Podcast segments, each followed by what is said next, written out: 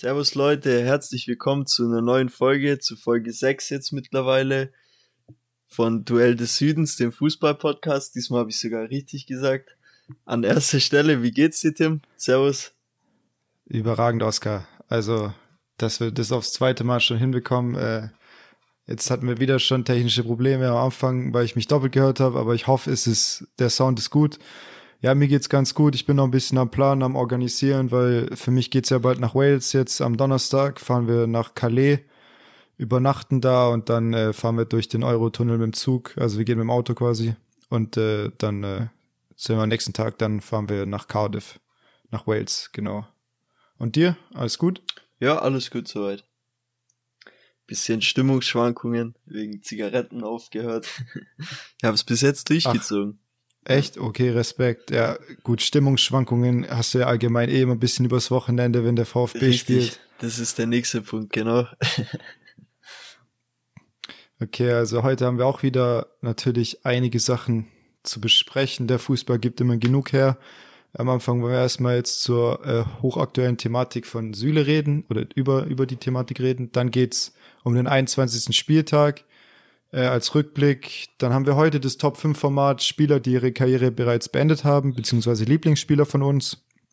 Und dann am Ende, wie jede Woche, beziehungsweise jede Woche, wenn Fußball stattfindet, geht's um äh, ja den die Prediction des Tippen des nächsten Spieltags. Mhm. Also Oskar, was hast du denn äh, zur Süle-Thematik gehört?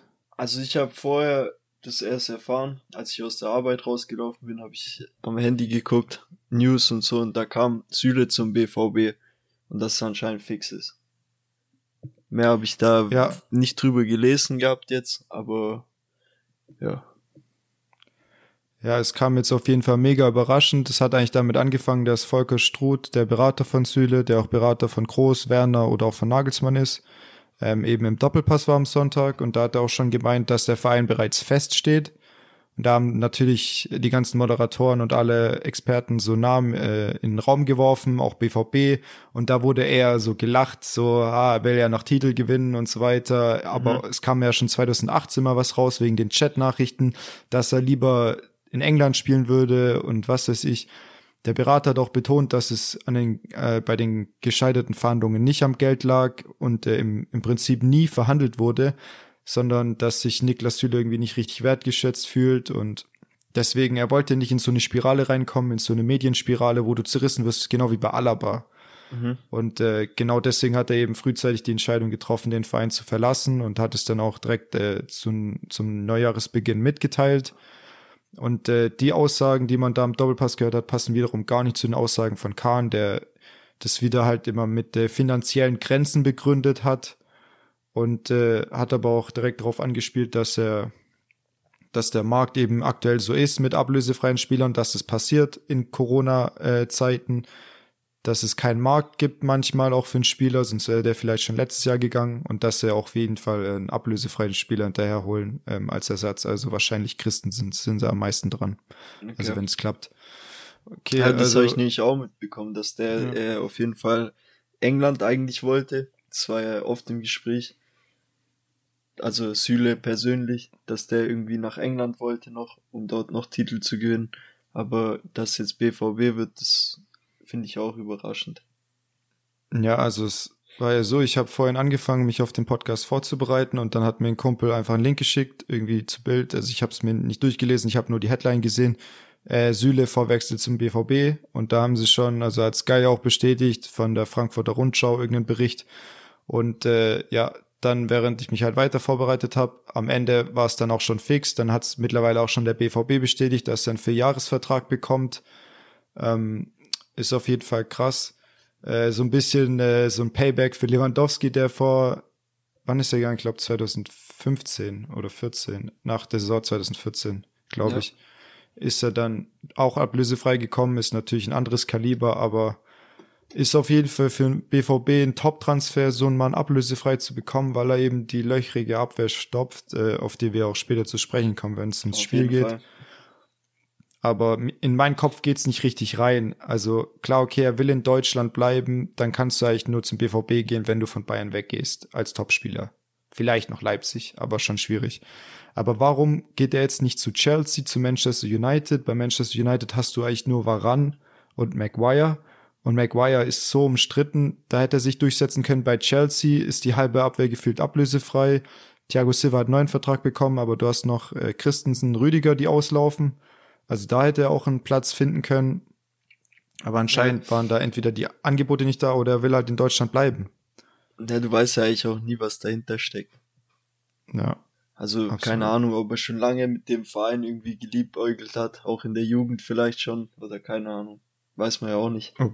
Ja, aber das glaube ich jetzt nicht, weil das, das wurde ja auch noch nie berichtet. Klar kannst du nie komplett in den Spieler reinschauen. Ähm, aber wahrscheinlich stand für ihn im Vordergrund, dass er einfach in Deutschland bleiben möchte. Aber auch, ich habe auch gelesen, dass die ganzen Spieler von Bayern überrascht waren, dass sie das auch nicht wussten, ja. dass der jetzt zu, zu Dortmund geht, zu einem Konkurrenten. Also für die, für die Liga ist es wahrscheinlich perfekt, weil jetzt haben sie so einen Baustein mit Akanji, der quasi in Zukunft äh, ja eben die Innenverteidigung geben kann bei Dortmund. Hummels ist ja aktuell ein bisschen auf dem absteigenden Ast. Ja, willst du noch was ergänzen, Oskar? Du lachst. Ich wollte einfach sagen, der, der will halt auch mal vor richtigen Fans spielen.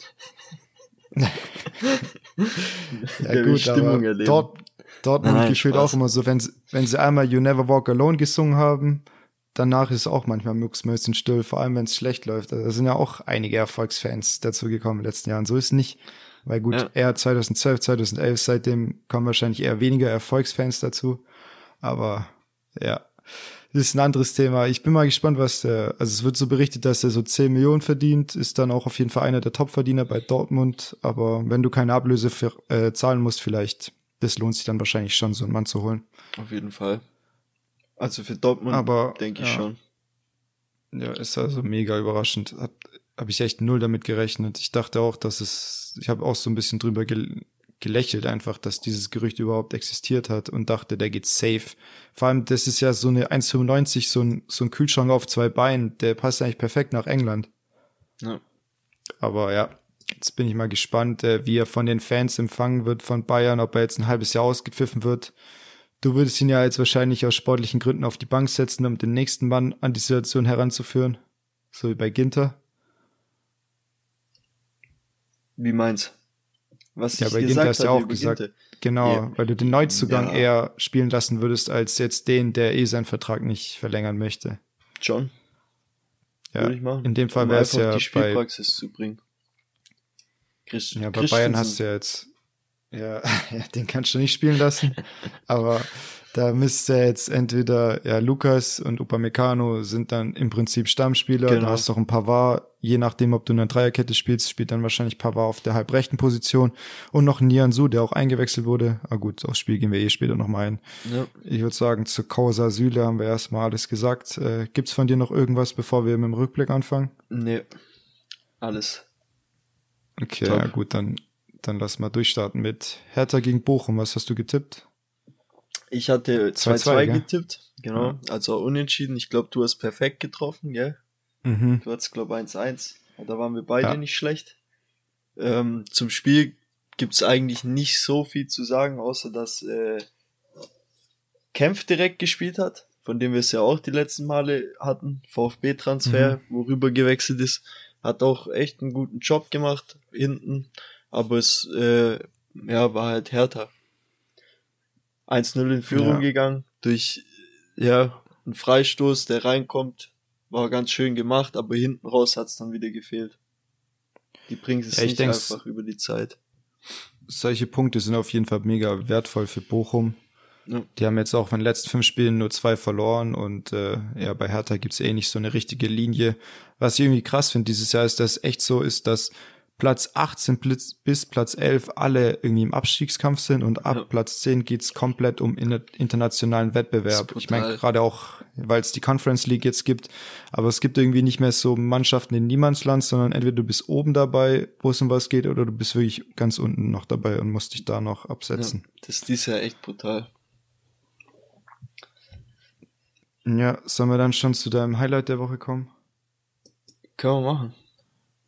Okay, also VfB gegen Frankfurt. Ich habe 2-1 für den VfB getippt. Ich habe es ihnen zugetraut. Äh, ja, wurden leider enttäuscht. Äh, Frankfurt hat 2-3 gewonnen in dem wilden Spiel. Willst du ein bisschen was dazu sagen? Ich habe auch 2-1 für den VfB getippt. Ich dachte, die kommen aus dem Trainingslager mit Power. Hat genau gegenteilig angefangen. Frankfurt hat die richtig unter Druck gesetzt am Anfang. Macht dann aus 1-0. Die hatten nach sieben Minuten schon vier Eckbälle. Frankfurt. Das sagt auch schon viel aus über die ersten Minuten. Gehen dann in Führung. VfB kriegt dann den, das Unentschieden hin. Endlich den Torbahn gebrochen, sollte man meinen. Und äh, man dachte dann irgendwie, oder ich dachte, dass der Knoten dann jetzt geplatzt ist und dass die das dann noch drehen. War dann leider nicht so. Kam dann 2-1 von Frankfurt, direkt wieder so ein Nackenschlag. Äh, VfB dann durch den Fight wieder zurückgekommen bisschen. Man hat gemerkt, es passt wieder ein bisschen besser. Klar, Fehlpässe und Abwehr katastrophal, aber dann ging wieder nach vorne was, dann kam 2-2. Dann dachte ich schon, okay, jetzt muss es Klick gemacht haben. Jetzt haben sie wirklich diesen letzten äh, Hallo-Wach-Effekt gehabt. Und dann kriegen sie kurz im Gegenzug danach ein richtig duppliges, abgefälschtes Ding. 3-2, was soll man ja. dazu sagen? Abstiegskampf, pur. Ja, also VfB hat halt echt komplett kein Glück in den letzten Wochen. Rustic von Frankfurt ist in dem Fall Held des Tages, wurde eingewechselt, schießt dann das Traumtor, so ein Volley nach einer Ecke und dann noch das abgefälschte Ding, was du gerade gesagt hast.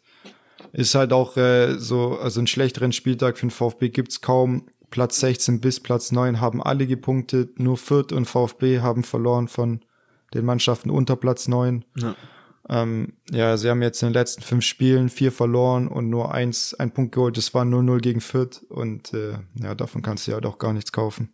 Nee, tatsächlich nicht. Und gerade dieses dieses 1-1, diese Kombination zwischen, das war glaube ich Sosa auf Kalajdzic, das ist gerade das, was der VfB eigentlich äh, häufiger braucht, weil das genau die zwei Stärken sind. Mhm. Der eine Spieler, der offensiv seine Qualitäten hat und Flanken schlägt und der andere mit zwei Meter, der die Dinger reinköpft. Äh, das Aber halt ich weiß es echt nicht. Keine Ahnung, ich weiß nicht, hast du es gesehen, das Spiel? Auch wo Kalajdzic ja, ein einmal allein vors Tor läuft und quasi nur querlegen nee. muss. Junge, das sind so Dinger, das, da hilft alles Schönreden nichts mit, oh, Pech gehabt und, und wenn du unten drin stehst, dann läuft's halt auch mal schlecht. Nee, das ist dann einfach nur, jetzt muss langsam eine Antwort her, weil so langsam, ja, fehlen dir die Punkte da unten, vor allem bei alle anderen Punkten, ja. wie du gesagt hast. Jetzt sind es vier Punkte auf Augsburg auf dem, auf dem Relegationsplatz. Ist auf jeden Fall noch alles drin, aber ja, es, es sieht schlecht aus, weil du einfach vorne zu wenig Tore schießt, auch wenn du jetzt mal zwei Tore gegen Frankfurt schießt, was eigentlich viel ist. Aber es reicht halt nicht mal für den Punkt. Ja. Traurig. Na. Ja. Gehen wir zum nächsten Spiel? Ja, gehen wir zum nächsten direkt. Das war dann Mainz gegen Hoffenheim. Mainz hat 2-0 gewonnen. Ich habe gerade andersrum getippt. Allgemein kann ich gleich äh, allgemeingültig sagen, dass ich bei den 15-30 Spielen alles falsch habe. Also nicht einmal richtigen Sieger oder richtig unentschieden oder irgendwas Tendenzmäßiges. Ähm, ja, Mainz hat gewonnen durch zwei späte Tore, 79. und 83. Minute. Haben ja. jetzt in der Rückrunde zwei Niederlagen, zwei Siege, haben auf jeden Fall nichts mit Abstieg zu tun, aber Maximum ist, denke ich, äh, Conference League. Ja. So gesichertes Mittelfeld. Also ich muss auch sagen, bei mir ist dasselbe in Grün, weil wir hatten auch ziemlich identische Tipps. Bis auf äh, Dortmund Leverkusen, den hatten wir genau verkehrt herum. Sonst hatten wir echt identische Tipps, deswegen ich habe auch alles vermufft. Genau, Mainz Hoffenheim hätte ich nie gedacht, aber haben sich durchgesetzt. Ja. Dann Augsburg gegen Union. Da ja. habe ich 2-1 für Union getippt, auch wieder gerade andersrum, 2-0 für Augsburg. Äh, krank wichtige Punkte für Augsburg. Ähm, also besser kannst du einen Sieg eigentlich nicht timen als diese, diese Woche. Lute mit einem riesen Bock beim 1-0, wo er es versucht spielerisch zu lösen und Gregoritsch den Ball dann ähm, eben durchs Pressing vor die Füße kriegt und aus sechs Metern den Ball einfach reinschieben kann. Schon. Hat dann nochmal die Latte getroffen bei einem heftigen Weitschuss und dann äh, Hahn mit einem mega Traumtor, wo er den Ball in den Winkel knallt. Also mega. das ist halt auch so die zwei Dinger, die die die glücken dir auch nicht jede Woche, dass du so ein Torgeschenk kriegst und so ein Weitschuss reingeht. Also schon. Aber Wobei man halt sagen halt muss, davor äh, Gregoritsch auch noch einen Lattentreffer gehabt. Also ja. die waren schon eher dran, auch trotz diesem Torwartbock, sag ich mal, das Ding zu holen. Muss man schon sagen. In dem Fall verdient, könnte man jetzt direkt darauf anspielen, ob der Kruse-Wechsel irgendwie Un Unruhe reingebracht hat oder ja. damit was zu tun hat. Dass offensiv natürlich weniger geht, wenn Kruse weg ist, ist klar. Aber Union, die jetzt auch gegen echt starke Mannschaften Hoffenheim, Leverkusen gewonnen haben, gepunktet haben, äh, ja, hätte ich jetzt auch nicht gedacht, dass sie gegen Augsburg dann ja nicht mal ein Tor schießen. Ja, aber ich, ich weiß es nicht. Die Union ist auch oft so unangenehm zu spielen, aber wenn eben zwei so unangenehme Mannschaften da stehen, dann haben die sich, glaube ich, auch schon immer schwer getan. Ich meine, dass Union immer gegen die etwas stärkeren Mannschaften immer gut geglänzt hat mit ihrer Spielweise, aber gegen die, wo das Spiel nicht unbedingt zwingend machen wollen, die Gegner, gegen die haben sie sich meistens auch einen Tick schwerer getan. Also, ja, das ist auf jeden Fall ein guter Punkt, ja. Ich glaube nicht, dass es jetzt äh, mit Cruces Wechsel zu tun hat, weil ich finde es immer schwierig, wenn man alles an ein, zwei Spielern festmacht. Klar ist es ein Leistungsträger, aber da steckt noch viel mehr dahinter, denke ich. Gerade der Kampf und so von Trimmel, keine Ahnung. Und mhm. Prömel, ich denke, das war jetzt ein Ausrutscher. Ja. Ja. Dann, wir haben es irgendwie weiter. andersrum aufgeschrieben. Mach du mal weiter. Okay, ja, nächstes Spiel bei mir ist Bielefeld gegen Gladbach. Habe ich 3-0 getippt. Ich habe mal Gladbach so eine richtige, richtige Offensivgewalt in dem Spiel zugetraut. Äh, ist dann 1-1 ausgegangen. Aber 11 zu 21 Torschüsse, also 21 für Gladbach. Player hat immerhin mal einen Stürmer getroffen, aber es sind nach wie vor einfach viel zu wenig Tore. Sie machen zu wenig aus ihren Tormöglichkeiten. Die Ab der Abgang äh, Zakaria bei Juve hat direkt getroffen und genauso wie Vlaovic, die haben 2-0 gewonnen. Ja. Ich denke halt, es ist allgemein keine, also es ist natürlich keine einfache Situation für Gladbach, die nicht gewohnt sind, da unten drin zu stehen. Und wenn du halt echt 7,5 Millionen für einen Trainer drauf äh, oder ja gezahlt hast dann kannst du halt nicht irgendwie nach acht Monaten sagen, wenn es schlecht läuft, ja, okay, dann geh halt wieder, sondern dann musst du an ihm festhalten, weil du dieses Geld gezahlt hast. Gleichzeitig hast du mit Max Eberl einen mega wichtigen Mann im Verein verloren. Und äh, ja, mal schauen, wie es bei denen weitergeht. Schon. Äh, haben wir eigentlich Köln gegen Freiburg vergessen? Kann es sein? Nee, nee, das kommt als Ach, nächstes, kommt das letzte 15-30 Spiel. Oder hast du okay. noch was zu Gladbach? Nee, also ich hätte auch gedacht, Gladbach gewinnt das gerade auch wie du gesagt hast, ja, dass da mal was kommt von denen, aber irgendwie wieder nicht. Ich dachte auch, dieses Max Eberl-Ding hat die bisschen gepusht oder dass sie für den das, den Sieg holen und so, aber habe ich mich getäuscht. Aber klar, Bielefeld hat es dann auch gut gemacht, muss man auch sagen. Die holen gerade Punkte. Auch wenn sie nicht die Torchance haben, also Torschüsse wie jetzt Borussia Mönchengladbach gehabt hat, aber trotzdem über den Kampf da einen Punkt zu holen ist top. Muss man Fünf Spiele ungeschlagen. Genau, Drei die Unentschieden, zwei das Beste Siege. draus, ne? Aus mhm. ihren Qualitäten. Okay, dann kommen wir doch zu Köln und äh, Freiburg. Hast du dazu was? Ja, also Köln ist nach wie vor erfolgreich unter Baumgart, äh, ist jetzt in Quarantäne aktuell. Ich weiß nicht, ob du es gesehen hast. Da kam ein Video, genau, wo er mit Schiebermütze, mit Schiebermütze in Quarantäne vom Fernseher sitzt, richtig am Ausrasten, am Mitfiebern, wie man ihn halt kennt. Fast lauter, als wenn er im Stadion ist und sich vielleicht ein bisschen mehr beherrschen muss, weil die Augen direkt auf ihn gerichtet sind. Köln jetzt auf Platz 6, Freiburg äh, ja spielt keine so gute Rückrunde, kann man aber auch nicht sagen. Sie haben jetzt zwei Spiele gewonnen von den letzten fünf, also gut, nur eins jetzt von den vier Rückrundenspielen. Also muss man denen auch nachsehen, dass die dass sie nicht so eine Form über eine ganze Saison konstant, äh, konstant halten können. Modeste hat wieder getroffen, hat jetzt auch schon 14 Saisontore. Auf jeden Fall. Äh, ich habe mir auch Kommentare zu dieser Aktion durchgelesen mit äh, Baumgart, dass er zu Hause da so an der Couch mitgefiebert hat und rumgetan hat. Stand viel drunter, ähm, dass es quasi Selbstpromotion wäre und dass er das gar nicht nötig hat, dass er eigentlich sympathisch ist und der hat es nicht nötig, sich selbst zu filmen, wie er da einen auf, was weiß ich, so Selbstpromoter macht. Wie so ein Animateur. Ja, sowas. ich habe gehört, dass die, dass die Tochter heimlich ihn gefilmt genau, hat. Genau, das stand dann so drunter und hat, haben trotzdem viele irgendwie, also er hat auf jeden Fall einen Shitstorm dafür bekommen. Aber ja, Shitstorm würde ich es jetzt noch nicht nennen, aber ich glaube schon, ja, dass er, viele haben halt schon gemeint, ja, was für ein Selbstdarsteller, dass genau. er sich jetzt hier so hingibt und ja, also ich würde, ich habe darüber gar nicht nachgedacht. Ich finde, die Leute denken immer zu viel über sowas nach, ob schon. sich jemand das geplant hat oder so. Also ich finde sowas scheißegal, lass den Mann doch rumschreien. Schon. Ich fand's, ich fand's eigentlich eher amüsant, muss ich ehrlich sagen. Ja. Weil ich glaube, da gibt's noch ganz viele andere Leute, denen es genauso geht, wenn ihr Lieblingsverein spielt. also da muss ich nicht weit ja. gucken. Nee, kann, reicht schon, den Spiegel zu gucken. Richtig. Ja. Okay, okay. dann äh, hast du noch was zu, zu Köln? Ansonsten würde ich nee. weitermachen mit dem Topspiel. Topspiel Bayern gegen Leipzig. Ich habe 3-1 getippt, 3-2 ist ausgegangen, immer mal wieder den richtigen Sieger. Ähm, war auf jeden Fall ein Topspiel, das ein Topspiel auch würdig war. Äh, vorweg noch, Neuer ist jetzt operiert worden, überraschend. Also habe ich auch nichts mitbekommen, dass er anscheinend seit längerem mit Knieproblemen zu kämpfen hatte. Fällt jetzt vier Wochen wahrscheinlich aus wahrscheinlich die Spiele gegen Salzburg und auch das Ligaspiel gegen Leverkusen und noch ein paar andere. Sollte dann, äh, so, sofern man ja natürlich das Achtelfinale übersteht, fürs Viertelfinale der Champions League wieder zur Verfügung stehen.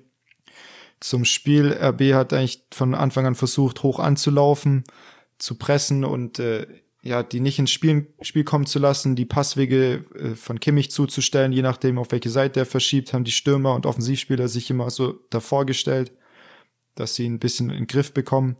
Bayern hatte wieder komplett Offensivgewalt auf, äh, ja, auflaufen lassen mit einer Dreierkette und quasi Gnabry und Coman als Wingbacks, also Außen, Außenverteidiger, Offensive. Ist natürlich nicht vergleichbar, wie wenn da Davis spielen würde vom, von der Defensivbeteiligung. Dann äh, ja, zu den Toren. Also beim 1-0 wollte es RB eben spielerisch lösen, in dem Fall Orban. Tolisso dann wieder, der an allen Toren sowohl, sowohl für Bayern als auch gegen Bayern bis aufs 3-2 vielleicht beteiligt war, hat da gepresst, damit den Ball gewonnen. Der Ball kommt zu Lewandowski, der sucht den Abschluss und Müller staubt ab. Dann äh, vor RB es 1-1 gemacht hat, hatte eben auch Olmo drei Megachancen, oder was heißt Megachancen? Manche waren auch eher aus der zweiten Reihe, aber mega knapp. Und äh, da sieht man einfach, Olmo ist ein mega Kicker, aber ihm fehlt noch so ein bisschen das Endprodukt, dass er einfach torgefährlicher ist. Ansonsten äh, könnte der wahrscheinlich bei jedem Verein spielen. Dann ist eben, ja, Tolisso ein Ballverlust passiert, Nkunku dribbelt die Kette an, spielt Leimer außen an, der frei ist.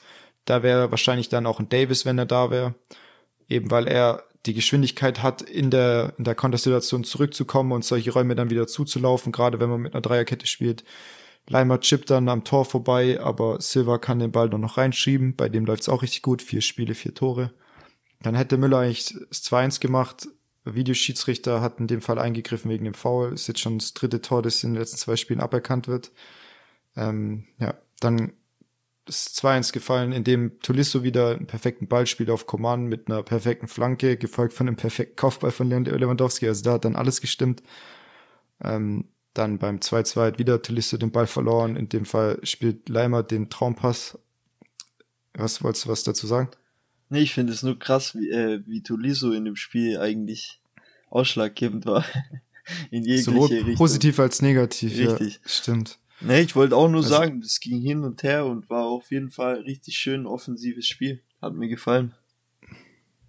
Beide Mannschaften. Ja, ist auch das einzige Spiel, das ich als Einzelspiel komplett anschauen konnte. Deswegen kann ich hier auch ausführlicher was dazu sagen. Und natürlich, weil Bayern mein Verein ist. Und äh, in dem Fall hat dann Leimer nach dem Ballgewinn den Ball perfekt in die Schnittstelle gespielt. Und es sind eben genau die gefährlichen Bälle, egal in welcher Liga, auch in Kreisliga. Äh, mein Trainer sagt mir auch immer, ja, äh, kein Ball darf zwischen dir und dem Innenverteidiger durchkommen. In dem Fall war es ja eine Dreierkette, da waren es ja eigentlich zwei Innenverteidiger, aber das sind eben diese gefährlichen Bälle, wenn der Außenstürmer nach innen ziehen kann und der Ball perfekt in die Schnittstelle kommt.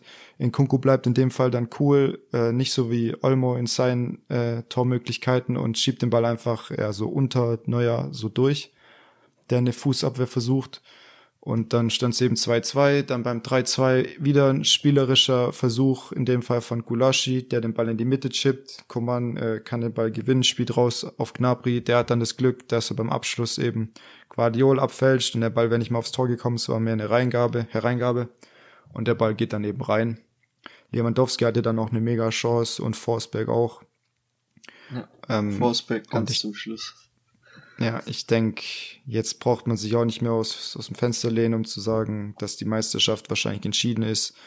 Äh, eben wie das, weil das Spiel so ausgegangen ist, wie es ausgegangen ist, ähm, das jetzt kommt. Ja. Ähm, abschließend noch zu Bayern. Äh, ja, wurde man auch ein bisschen kritisiert, hat man vielleicht zu offensiv agiert, äh, braucht man nicht noch einen vierten Verteidiger, aber Nagelsmann begründet es dann eben damit, dass man, wenn man einen Offensiven mehr aufstellt, dass man eben auch einen Spieler mehr zum Pressen hat und man eben zwei sehr hohe Ballgewinne erreichen konnte, durch die auch dann die Tore entstanden sind. Und äh, Müller auch mehr gemeint hat, ja, dann kann man den, äh, den Gegner einfach outscoren und dann lässt man halt auch mal eine Torschuss zu, aber hat halt auch selber 15 Torschussen. Ja, das wollte ich gerade sagen. Ich fand das äh, Müller-Interview richtig cool, nachdem die gefragt haben, ob diese Spielweise Sinn macht, weil man offen hinten ist und so.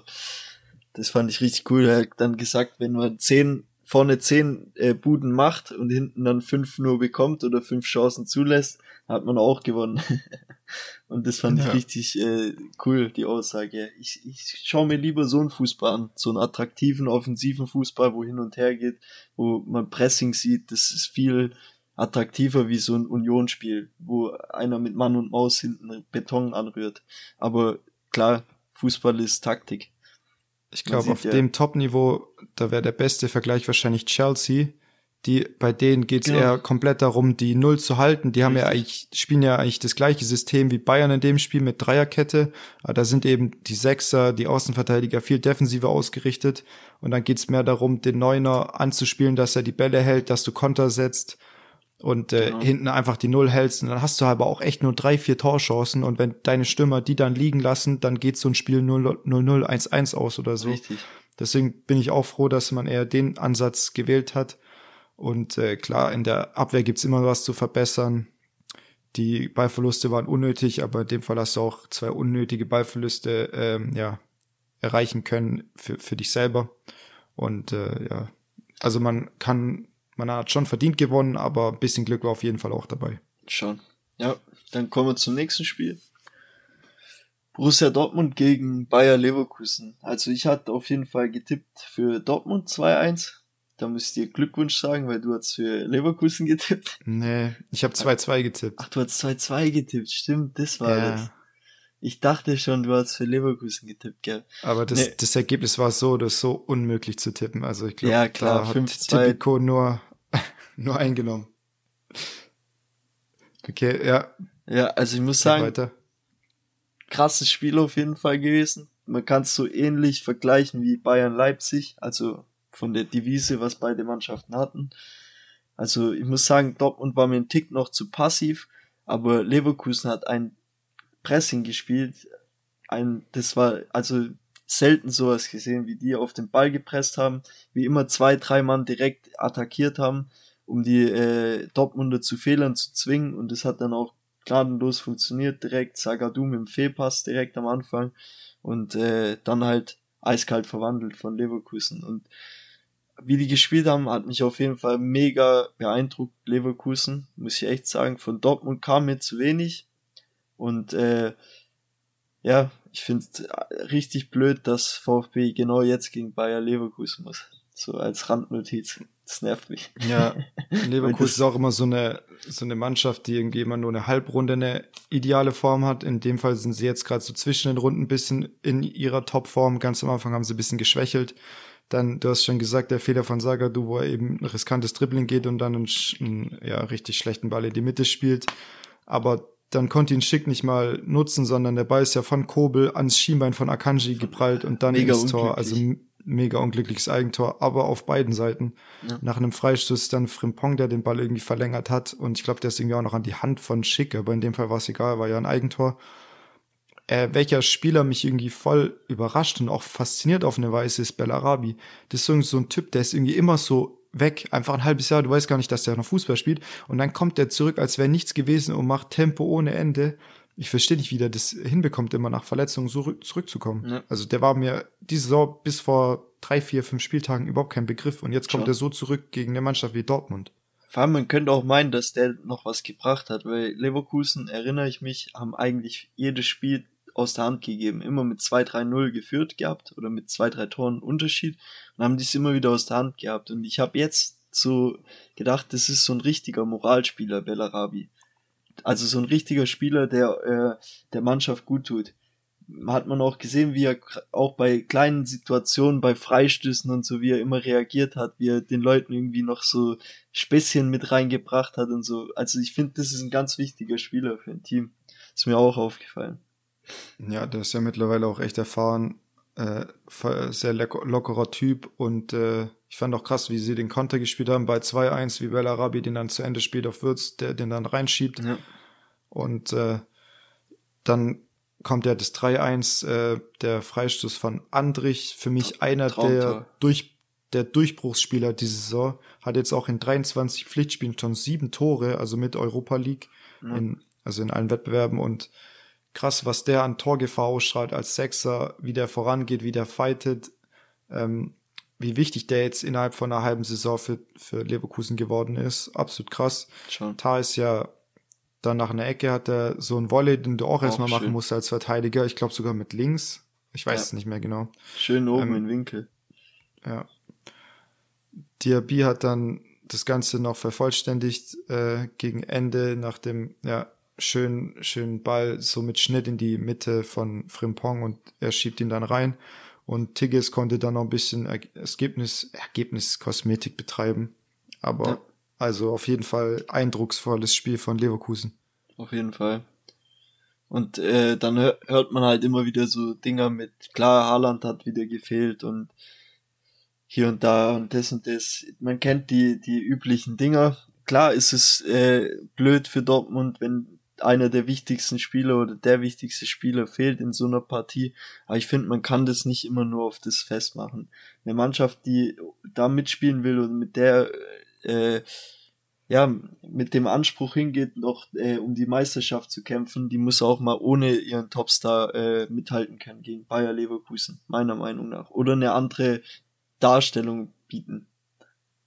Quasi. Ja, ich glaube, das soll das sollte auch der Ansatz sein in Zukunft, dass du vielleicht sowas wie Haaland, klar, es ist genial, so einen Spieler in den eigenen, eigenen Reihen zu haben, aber du solltest es vielleicht bisschen mehr auf mehrere Schultern verteilen können, weil mir ist da auch eine Situation aufgefallen, ich weiß nicht mehr, wer es war, ich glaube Monier, der irgendwie unter Druck gesetzt wurde und den Ball dann einfach halb hoch in die Mitte schlägt. Und da ist halt ein Malen und der, der wird halt aufgefressen im Zweikampf. Und das ist halt das, was Haaland auszeichnet. Der hätte den Mann im Rücken, der würde an dem nicht vorbeikommen, der nimmt den runter, legt ihn auf Reus und geht wieder also geradeaus Richtung Tor, fängt, geht dann Vollsprint, kriegt den Ball wieder. Und wenn du das nicht hast und äh, dir dann so viel Offensivpower fehlt, äh, ja, dann müsstest du eigentlich mehr über die Flügel kommen, aber ja, da mhm. Girena wurde eingewechselt, ich glaube, der war auch lange verletzt. Da, da brauchst du einfach mehr, ja, mehr, mehr Möglichkeit, mehr Optionen im Offensivspiel, aber die ihnen einfach fehlen ich glaube auch, dass äh, bei Dortmund auch die die ganze mentale Geschichte, denen steckt es zu arg in den Köpfen immer. Deswegen ist, glaube gegen Dortmund, so wie es Leverkusen gemacht hat, ist äh, genau der richtige Weg. Die früh so unter Druck setzen und früh schon schocken durch so ein schnelles Tor oder so ein Fehler, so ein blödes Tor, sage ich mal, und, und schon haben die ihr Kon komplettes Konzept verloren. Dann machen sie zwar es 1-1, haben dann kurz Aufwind gehabt und dann kommt es 2-1 und du hast gemerkt, das ist wieder wie eine Kopfblockade bei denen.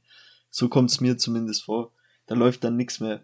Auch ein Reus oder ein Dahut oder ein, ein Brand, wo du dir denkst, hey, das sind jetzt die Spieler, die vorne weggehen sollten. Da, da kommt dann zu wenig, meiner Meinung nach. Dass mal einer kurz mal einen richtigen, ja, Wille zeigt oder halt einen richtigen Geniestreich. Aber ja, war ein krasses Jetzt. Spiel diese Mentalitätsfrage bei Dortmund hat man ja irgendwie jede Woche und vielen geht's auch schon auf den Sack. Viele finden, dass es auch irgendwie unangebracht ist. Aber ja. irgendwo stimmt es schon, dass es halt Spieler mit Qualität äh, ja an der Stelle unterschieden wird, äh, wie sie eben ihre Mentalität dann auch auf den Platz bringen können. Und einer wie Brandt ist für mich einer, der, der hat halt viel Qualität im Fuß, aber der bringt halt gar nicht so eine, so eine Mentalität mit, die man sich halt wünschen würde. Du hast gemerkt, zum Beispiel einen Würz, in dem Spiel, der hat viel mehr Bock gehabt. Der hat viel mehr Bock gehabt, das zu gewinnen. Das war so ein, das war, du hast es an den Blicken auch schon gesehen. Die hatten, die waren einfach, wie sagt, wie sagt man da, galliger. Die waren einfach richtig bissig auf den Sieg. Das hast du gemerkt und das kommt dann auch rüber. Und wenn du dann zu viel im Kopf hast, dann kannst du nichts dagegen machen. Aber krasse also, Leistung von Leverkusen, also Hut ab. Und welche Selbstverständlichkeit der mit 18, 19 spielt, ist es schon unglaublich. Das ja. ist für meine, meinen Augen echt das größte Talent in Deutschland. Also sogar noch ein, hat sogar noch die Nase vorn vor Musiala, klar, weil er einfach mehr spielt und mehr Verantwortung hat, aber eben auch das Vertrauen dann zurückzahlt. Und äh, also besseren Harvards-Ersatz gibt's echt nicht und äh, vielleicht wird er sogar noch mal einen Ticken besser als Harvards, weil er wahrscheinlich schon noch mal ein bisschen mehr dieses, wie du sagst, Gallige hat als Harvards, der bei dem es läuft, der auch manchmal ein bisschen den Kopf hängen lässt bei Chelsea oder so. Aber ja, beide Ausnahmespieler. Hoffe ja. ich mal einfach, dass die, dass sie den Weg weitermachen, nicht stagnieren, äh, von Verletzungen frei bleiben. Dann hat man da auf jeden Fall mal in der Nationalmannschaft viel, viel Freude. Wenn man den irgendwann mal bei Bayern sehen wollen würde, den wird's, dann wird's auf jeden Fall richtig teuer. Ja. Wenn er, wenn er nicht gerade kurz vor einem Vertragsende steht. Schon. Gut, willst du noch was ergänzen oder haben wir die Partie auch durch lange besprochen? Kommen wir zum letzten ja. Spiel, Wolfsburg gegen Kräuter Fürth. Ein Kellerduell. Ich habe äh, für Wolfsburg getippt 2-1. Ist ein 4-1 geworden. Was hast du nochmal getippt? Ich hatte 3-1. Okay. Also das Spiel, ich habe es mir auch angeguckt. Es sieht jetzt deutlicher aus, als es tatsächlich war. Das ist äh, täuscht ein bisschen. Ähm, ich hatte kurz den Eindruck, dass Wolfsburg sogar ja, das wäre fast gekippt, sage ich mal. Und da hast du auch wieder gemerkt, wie Kohnfeld an der Seite wieder Unruhe reingebracht hat und, und ja, keine Ahnung, wo auch die, die zwei Trainer sich noch gegenseitig dann angestresst haben mit, hey, warum schreist du da hey und irgendwas rein. Da kam mir schon wieder so eine leichte Unruhe von der Seite schon wieder rein und auch Wolfsburg hat mir dann wieder nicht gefallen, wie sie weitergespielt haben. Da war auch kurz davor, dass das Spiel noch kippt nach dem 1-1. Und dann in der Höhe natürlich Wolfsburg dann noch klar gut gespielt, aber die Höhe ist ja too much, sage ich mal. Ja, also das, ich habe genau das gleiche Fazit. Äh, Franks, wenn ich ihn richtig ausspreche, der ja. Belgier, der ist jetzt 19, der kam auch dieses Jahr, soll auch ein großes Talent sein. Von Mechelen kam der aus Belgien, hat jetzt einen Doppelpack gemacht. Ähm, zwischenzeitlich den Führungstreffer, dann nach einem Elver kam äh, Wolfsburg, äh, Fürth wieder zurück ins Spiel. Nach Videoschiedsrichter wurde er auf Elver entschieden statt auf Offensivfoul. Wer hat den, das äh, Tor glaub, geschossen? Regota. Ich wollte nicht den Namen hören. ja, der war ja auch mal bei Gladbach. Ja. Ähm, dann 2-1 Fehler durch den Torwart. Burchardt versucht den Ball wegzufausten, kommt dann zu Franks. Ganz schwierig, ich muss mich jedes Mal hochkonzentrieren, äh, dass ich das halbwegs vernünftig ausspreche. Und dann, äh, ja, also mehr, mehr Pech kann man echt nicht haben. Erst der Torwartfehler, dann 3-1 Arnold abgefälschter Freistoß, dann Philipp äh, nach einer Ecke ein Volley, ähnlich wie bei Rustic, aber in dem Fall abgefälscht ins Tor. Und äh, ja, also 4-1 auf jeden Fall, wie du gesagt hast, ist zu hoch, aber vielleicht extrem, also auf jeden Fall, was heißt vielleicht, ist wichtig für Wolfsburg, für die Mega. Moral, sind jetzt immerhin auf, auf Platz 12 hoch. Vielleicht ist da ein Knoten geplatzt. Sie haben jetzt auch neue Leute, ein Kruse, ein Jonas Wind aus Kopenhagen, der auch 12, 13 Millionen gekostet. Also auch ein, ein großer Neuzugang. Muss man schauen, was der reißen kann. Max Kruse hat auch keinen Bock auf, auf ein Interview gehabt. Wahrscheinlich hat er einfach keinen Bock auf die Frage, was es alles mit dem Wechsel auf sich hatte.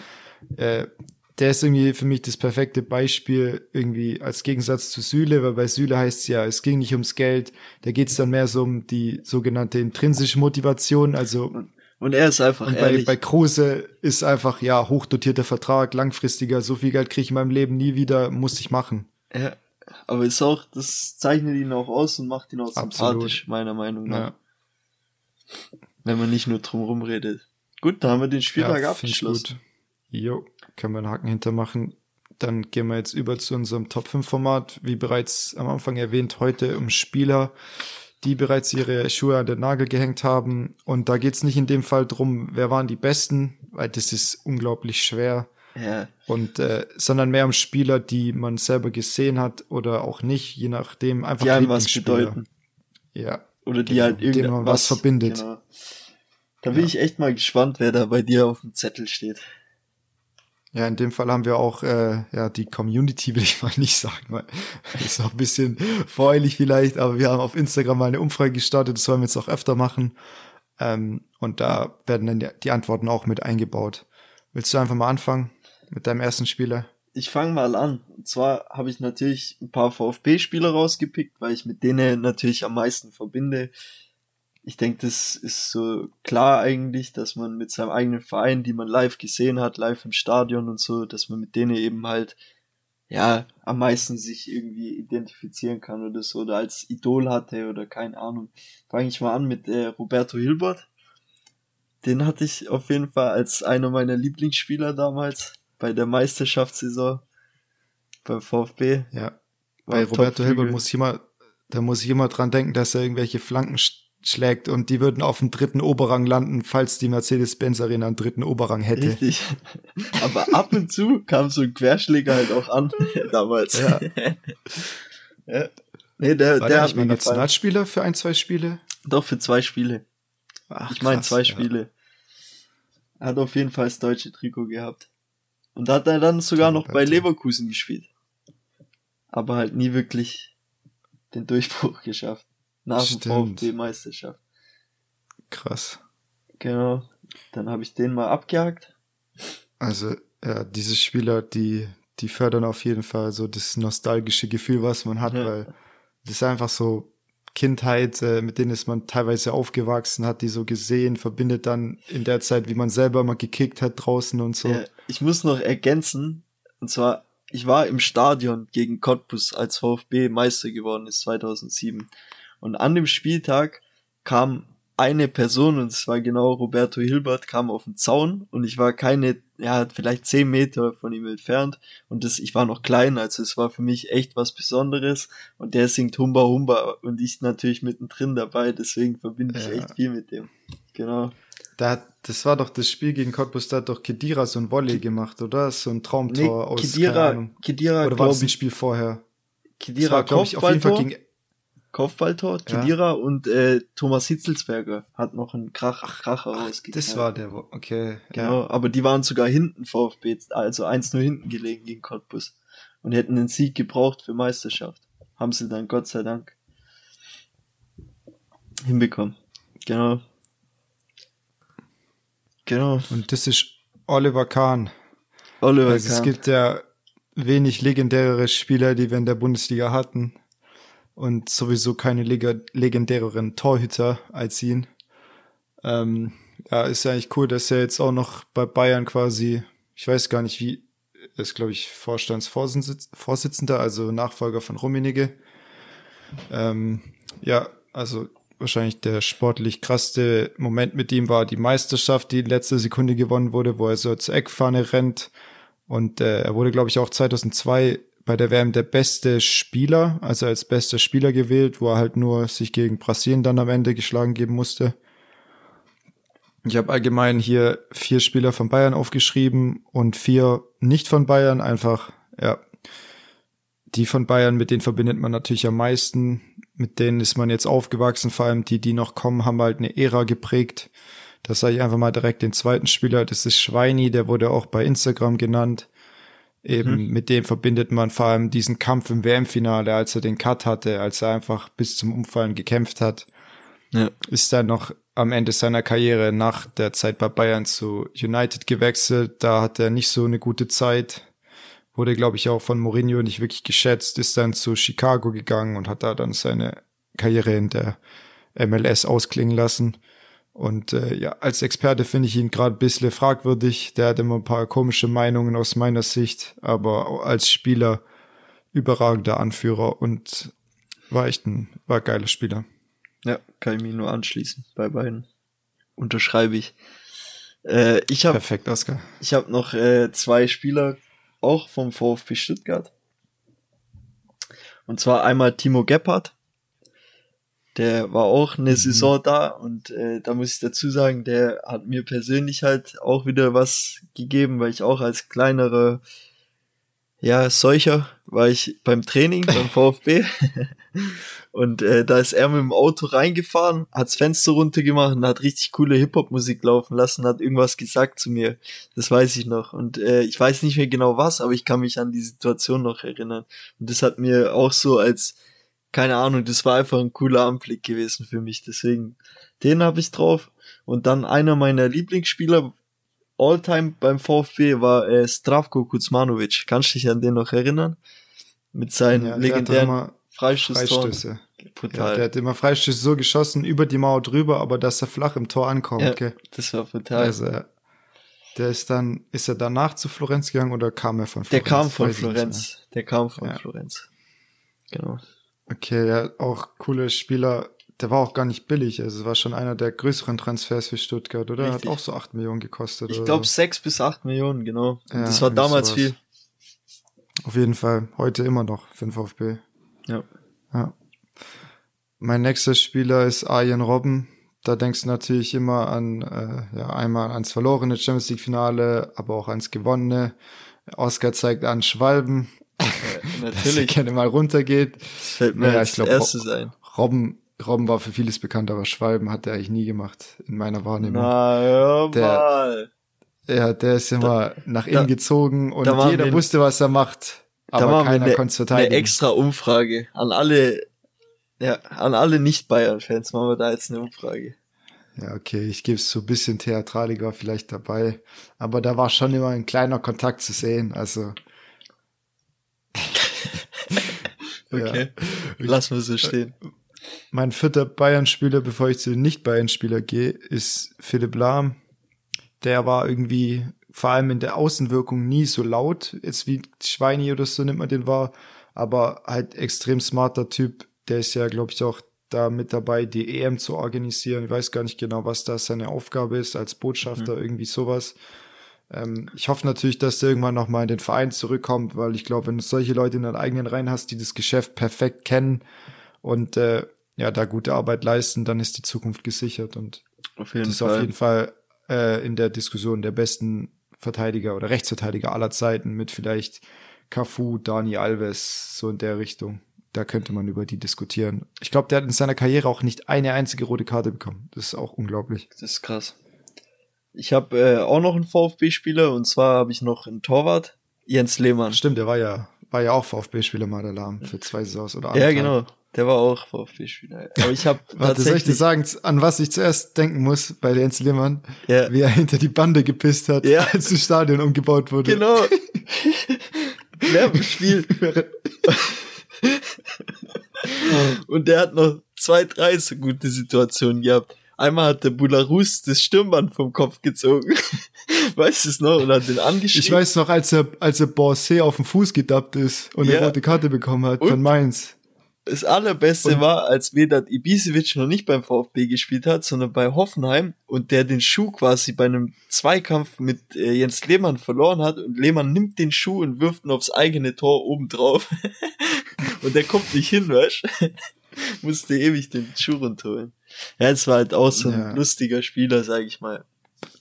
Ja, krass, dass der so lange Erfolg hatte, auch bei Arsenal. Jetzt ja. äh, im Nachhinein bei Hertha war es ja ein ziemlicher Reinfall dann auch mit diesen äh, rassistischen genau. äh, Nachrichten, die er irgendwie an Aogo oder über Aogo verschickt hat, äh, verschickt hat. Äh, ja, sowas natürlich scheiße.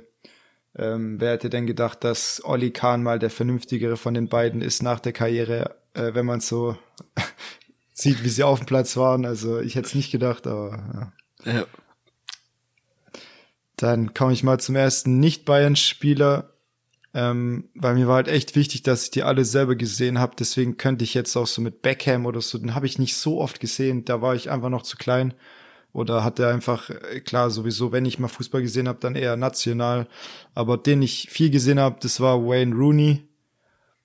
Zu einer der besten Engländer aller Zeiten. Da muss ich vor allem an diesen einen Seitfallzieher denken. Ich glaube, es war gegen Man City wo mhm. er den irgendwie vom 16er einen Winkel knallt und der Kommentator also Rooney schreit so unnachahmlich. Also das war mega geil. Dann habe ich noch Van Persie. Mhm.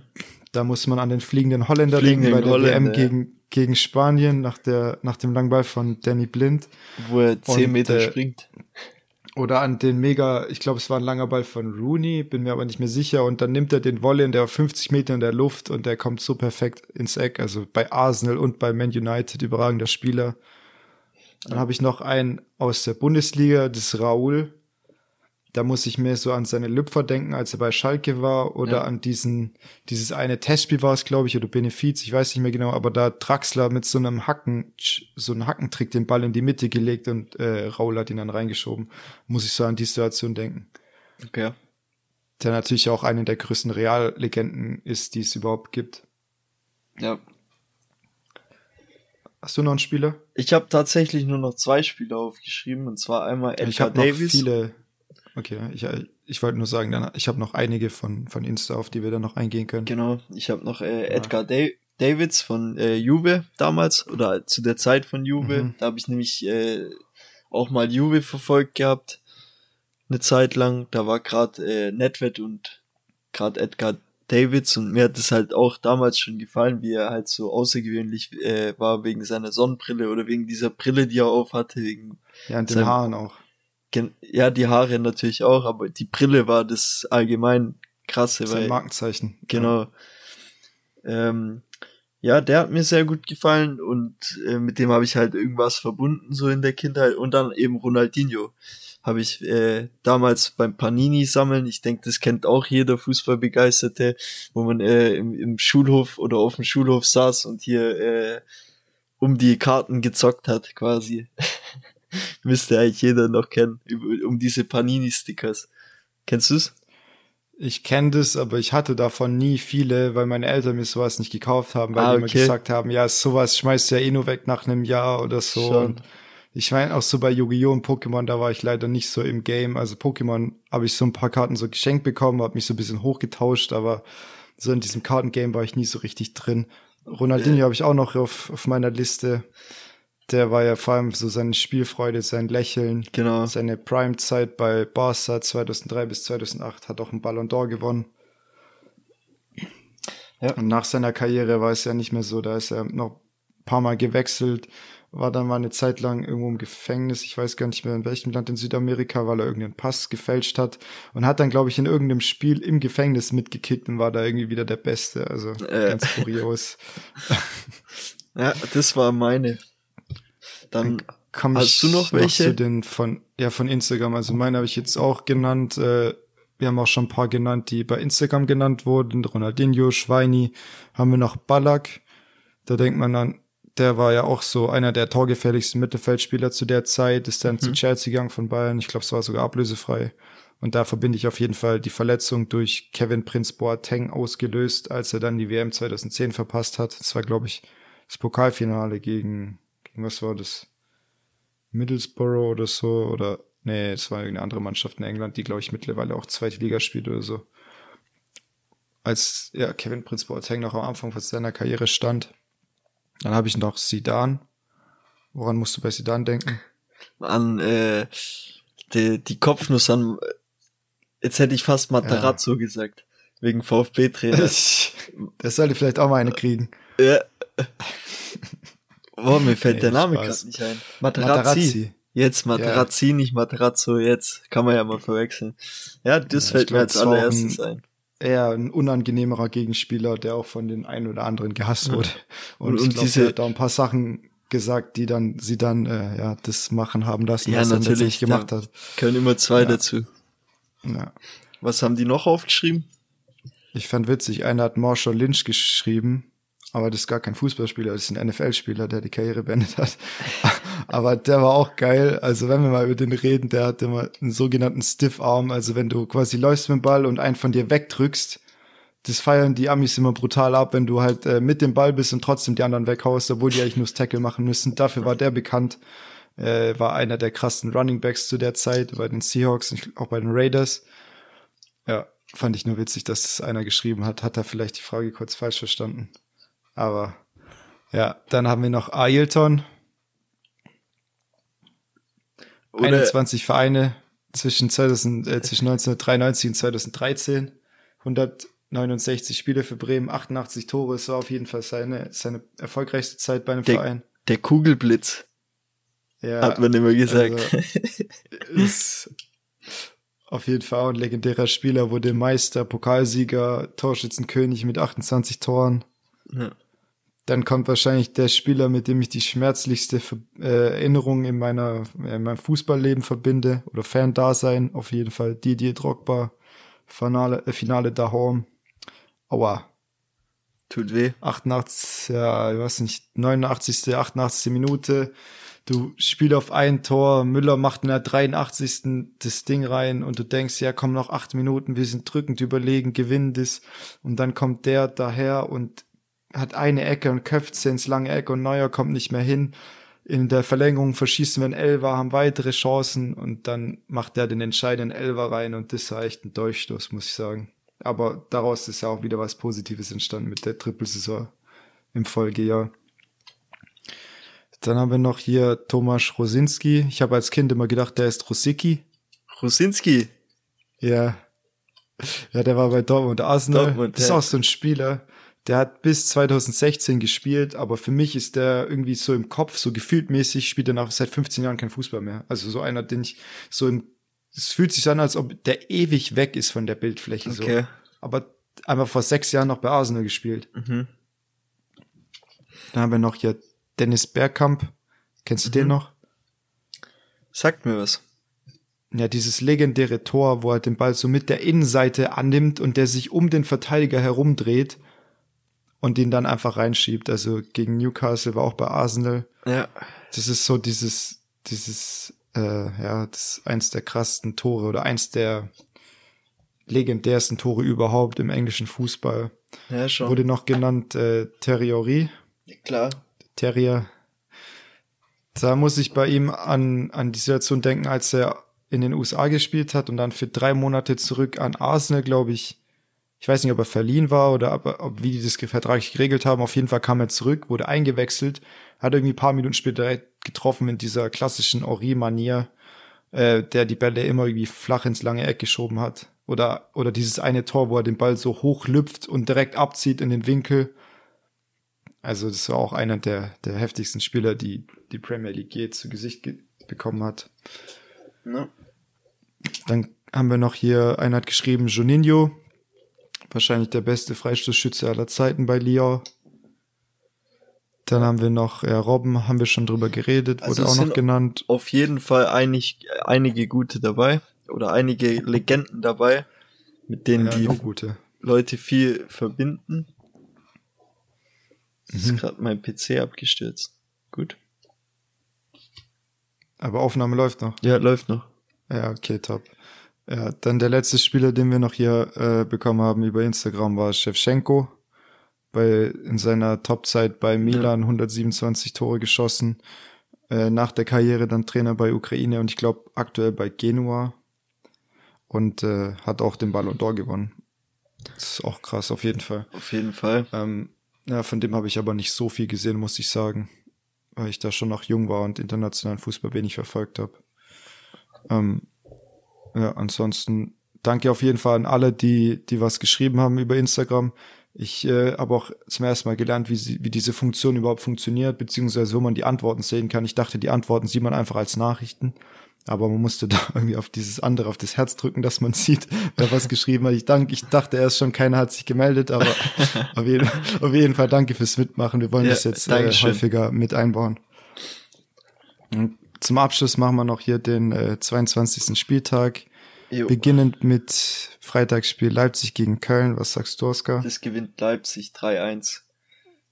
Die nehmen das aus dem Bayern-Spiel mit und setzen es gut um gegen Köln. Ja, 3-1 hätte ich auch erst gesagt, aber ich habe mich dann doch für ein 2-1 entschieden, weil Köln ja doch eigentlich gut verteidigt hat, nur gegen Freiburg 1 gewonnen und echt eine unangenehme Mannschaft, die einen ziemlichen Lauf hat, äh, geilen Trainer, Mentalitätstrainer vom Sofa. Ich weiß gar nicht, ob er dann wieder mit dabei sein kann, aber ich denke trotzdem, Leipzig gewinnt, aber nicht so ja. hoch. Frankfurt. Dann kommt Frankfurt Wolfsburg, ja. Genau, Frankfurt-Wolfsburg, sage ich 2-1 Frankfurt. Weil Wolfsburg mich, wie gesagt, gegen Kräuter Fürth nicht überzeugt hat. Es sah deutlicher aus, das Ergebnis, als es im Endeffekt war. Und deswegen Frankfurt haben VfB besiegt. Die sollten jetzt auch die Wölfe besiegen, hoffe ich. Für meine Stuttgarter, aus Stuttgarter Sicht. Ja, genau, VfB ist auf jeden Fall ein Riesenmaßstab. Wenn man die schlägt, muss man eigentlich alle schlagen. Aber ich finde gut, dass wir auch mal ein bisschen gegensätzlich getippt haben, weil ich habe 3-1 für Wolfsburg getippt. Okay. Weil ich einfach denke, dass jetzt die Neuzugänge im Winter auch wirklich eine Verstärkung sind. Mit Wind weiß ich noch nicht, aber Kruse auf jeden Fall. Und Frankfurt, ja, habe ich doch schon anfällig gesehen. Ich weiß gar nicht, ich glaube, Kostic hat nicht gespielt im letzten Spiel. Ähm, aber ja, Frankfurt äh, sieht irgendwie ein bisschen verwundbar aus zur Zeit, finde ich. Deswegen denke ich vielleicht, dass jetzt der Knoten geplatzt ist bei Wolfsburg. Dann kommen wir zum Spiel Gladbach gegen Augsburg, 13. gegen 16. Und ich sage auch, das Ergebnis spiegelt es halbwegs wieder. Ich sage 1-1. Okay, ich sag 3-1 Gladbach. Ich gehe noch ein letztes Mal auf die Gladbacher, weil ich glaube, dass Augsburg einfach noch schlechter ist. Das sage ich aber schon seit mhm. vier Spieltagen und die punkten immer. Ja, stimmt. Und äh, ja, aus VfB-Sicht wünscht man sich natürlich, dass die keine Punkte mehr einfahren. Aber die sind so euphorisch durch den Sieg, diese Traumtore oder dieser Lattenschuss und äh, die haben einfach auch gute Spiele in den eigenen Reihen, so ein Dorsch oder so als Kämpfer im Mittelfeld, haben auch keine schlechte Abwehrspieler eigentlich, wenn die eben ihre Leistung auf den Punkt bringen. Und Gladbach, ja, die haben mich irgendwie zu sehr enttäuscht in den letzten Spielen. Ja. Aber also ich muss trotzdem sagen, dass denen jede Woche irgendwie dieser Turnaround zuzutrauen ist, dass die Stürmer auf einmal wieder treffen und einfach mehr geht. Aber ich bleibe erstmal bei 1-1. Dann kommt nach meinem Plan hier Freiburg gegen Mainz und ich sag 2-1. Das hat sich gereimt. Ich sag auch 2-1. Freiburg gewinnt. Okay. Ja, müssen wir schauen. Haben wir jetzt das letzte Spiel verloren gegen Mainz hat gewonnen gegen Hoffenheim. Mal gucken, wie es da weitergeht. Freiburg war ja auf dem dritten Platz, ist jetzt Fünfter mittlerweile. Mal schauen, ob die sich noch halbwegs so an der Europa League festklammern können. Ja. So, was sagst da? du bei Bochum Bayern? Bochum Bayern 1-4. Mhm. Kurz und schmerzlos. Okay, ich mach's noch kürzer, noch schmerzloser oder vielleicht auch schmerzvoller für die Bochum-Fans. 5-0 für Bayern. Eins machen sie, Polter. Die Bayern machen eins. Nee, nee, Bochum. Polter. okay. Bei, bei Bayern macht vielleicht jeder eins. Dann kommt Fürth gegen Hertha. Ist das das Top-Spiel? Nee, ich dachte schon. Ich habe Gott sei ähm, Dank nicht. Ich dachte schon, nee. 2-1 für Hertha. Ich sag 2-1 für Fürth. Ich gehe auf Hertha. Weil Fürth hat eigentlich gar nicht schlecht gespielt gegen Wolfsburg und Hertha, weiß ich nicht, ist so eine Tut mir leid an alle Hertha-Fans, aber von denen halte ich halt echt gar nichts. Jetzt kommen wir zum Topspiel natürlich. Ja. Ah, okay, aber da spielt nur eine Mannschaft mit. Leverkusen gegen VfB. Also 4-1. Für VfB? Nee. Nicht? Leverkusen. Okay, habe ich auch. Mal gespannt. Ähm, ja, also in der Form wird Stuttgart überrollt. Ich lasse mich auch gerne überraschen. Aber. Aber ja, du lässt dich je, jedenfalls schon mal nicht enttäuschen, wenn du deine Richtig. Erwartungshaltung dementsprechend einordnest, ja. Dann kommen wir zu Union gegen Dortmund. Da bin ich gespannt, was du hast. 2-2. Okay, krass auch nicht für Dortmund getippt. Ich habe auch, ich habe 2-1 für Union. Ich sag, Dortmund hat in den Köpfen, wir können kein Meister mehr werden. Und ich habe und äh, äh, lassen sich hängen. Genau, und ich habe noch zu ergänzen, warum ich auf ein 2-2 gegangen bin. Genau aus dem Grund, was wir vorher hatten, dass Union gegen die stärkeren oder vermeintlich stärkeren, offensiveren Mannschaften äh, deutlich bessere Ergebnisse erzielt weil sie eben ihre, ihr Fußball kaputt macht, Taktik da eben mehr fruchtet als gegen Gegner, die auch nicht mitspielen. Deswegen 2-2. Ja, dann noch zum Abschluss Hoffenheim gegen Bielefeld. Ich sag, Hoffenheim findet wieder in die Spur und gewinnt 2-1. Ich habe sogar 3-1 Hoffenheim. Okay. Gut, aber da waren wir ja ähnlich ja. wieder. Ja, bis auf ein, zwei Spiele. Aber ja beim Tippen sollte man trotzdem nie viel erwarten von mir. Vielleicht macht man sich da immer echt zu viel Gedanken und am Schluss kommt alles anders, als man denkt. Die Erfahrung habe ich auf jeden Fall gemacht in Tippkick-Runden, dass da irgendwelche Mütter, die irgendwie zum Spaß mitgetippt haben auf einmal äh, jedes Spiel bei der EM richtig haben oder so, dass du da einfach denkst, ja gut, dann kann ich es auch einfach bleiben lassen. ja. Aber gut, dann äh, sind wir jetzt wieder bei, ich weiß gar nicht, gut eine Stunde wieder. Ich hoffe, äh, oder wir hoffen, es hat euch gefallen. Danke fürs Zuhören, alle, die so lang uns immer zuhören. Ähm, gebt uns auf jeden Fall Feedback. Wenn ihr irgendwelche Vorschläge habt fürs Top 5 Format, macht mal Top 5 über das oder über das, dann schreibt uns gerne an auf Instagram, äh, gebt uns eure Ideen. Ähm, ab nächste Woche wird es, äh, ja, geht's auf die Insel. Dann äh, wird es hier zur Hälfte britisch, zur Hälfte deutsch, der Podcast. Und dann schauen wir mal, wie es da weitergeht. Ja, genau. Dann auch von meiner Seite aus. Danke fürs Zuhören und macht's gut. Bis dann. Bis nächste Woche. Ciao, ciao.